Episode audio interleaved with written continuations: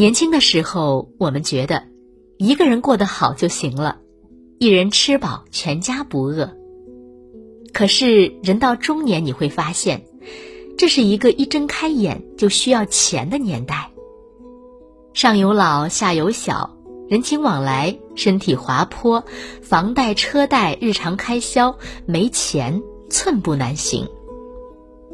成年人的世界，钱是活下去的筹码。但能赚的同时，还要学会攒，懂得挣钱的辛苦，也要明白如何存钱。听过一句话。年薪几十万、上百万，不会存钱，还是会输给生活。努力赚钱是一切美好生活的必要条件，但存钱可以让我们在苦难面前多条路。简单一点说，多一分存款就多一分安全。存钱的第一步就是会省钱，坚持在家做饭。不点外卖，不喝奶茶，一年可节省百分之七十饮食开销。喜欢的东西先别买，购物车里放一星期，你会发现，随着时间推移，你对它的需求其实没那么强烈了。稍微有些价值的闲置物品，孩子的滑板车，用过两次的烤箱，与其在落满灰尘的角落占据空间。不如挂上二手平台，既可以实现断舍离，也可以回收部分成本。每个月取一定额度的现金，放入专门的透明的储物罐里，看着瓶子一点一点被塞满时，你会很有成就感。远离炫耀的朋友圈，在这个指纹支付和刷脸支付都十分便捷的时代。把所有支付设置为密码支付，给自己最后三秒钟冷静一下。分享一个很有意思的存钱小技巧：三六五存钱法。打印一张表格，从头到尾写上数字一到三百六十五，每天选择不同的数字，存上相应的金额。例如发工资可以选三百。刚随完份子，选一，这样坚持一年，总共可存一加二加三百六十五等于六万六千七百九十五元。有的人觉得很难坚持，但其实想存钱的人总会存下来的。学会记账，记录好自己的每一笔收入和支出，清楚自己的余款。也是提醒自己合理分配。遇到必要买的东西，在能力范围内买最好，可买可不买的就不买。减少信用卡、花呗等使用频率，每次支付前先查下自己还有多少额度，拒绝超前消费，以及千万不要借贷，不要借贷，不要借贷。去超市前，先列好购物清单，不要因为量大折扣多而囤货，只买自己需要的，不买多余的。多使用现金支付，同样的一千块钱，手机支付没有真实感，但是现金一张张花出去，你会感到心疼。看着白花花的钞票在溜走，你才能对钱这个事有概念。戒掉精致穷。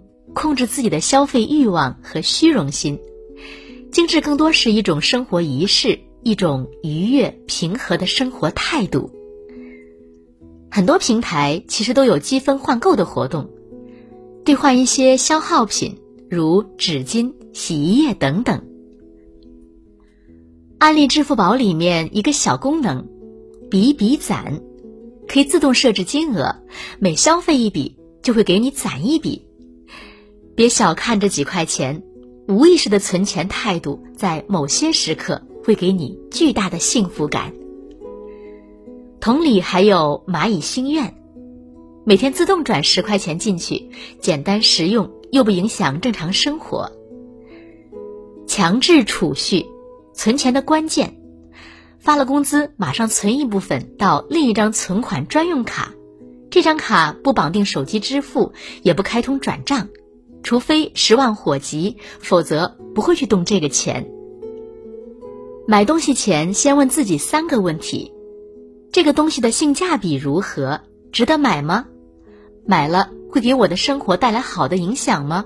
真的需要吗？会经常使用吗？不买行吗？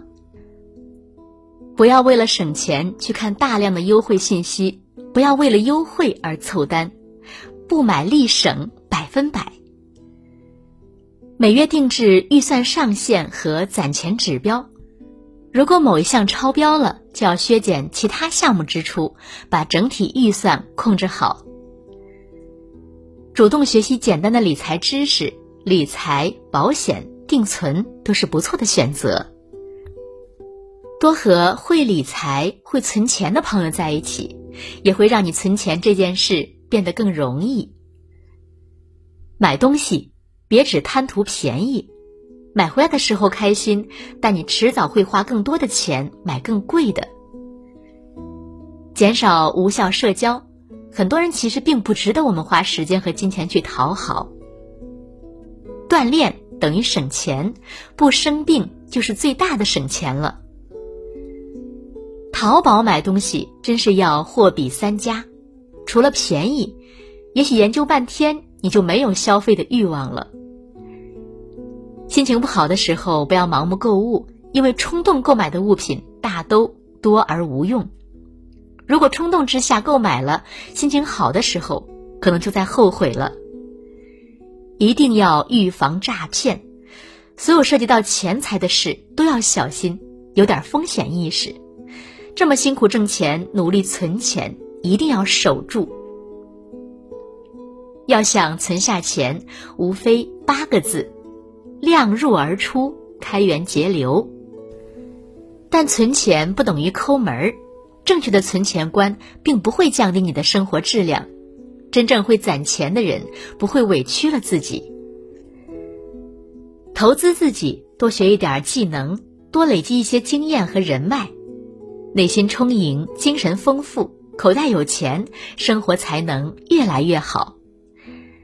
生活总是比我们想的最惨还要艰难一万倍。作为普通人的我们，存钱和不存钱的人生真的不一样。能用钱解决的问题，就不需要去求人。有钱就有尊严，有底气，不会被人看不起。所以，不管你的收入多少，一定要养成存钱的习惯。有意识的存钱，才是抵御人生风险最坚强的后盾。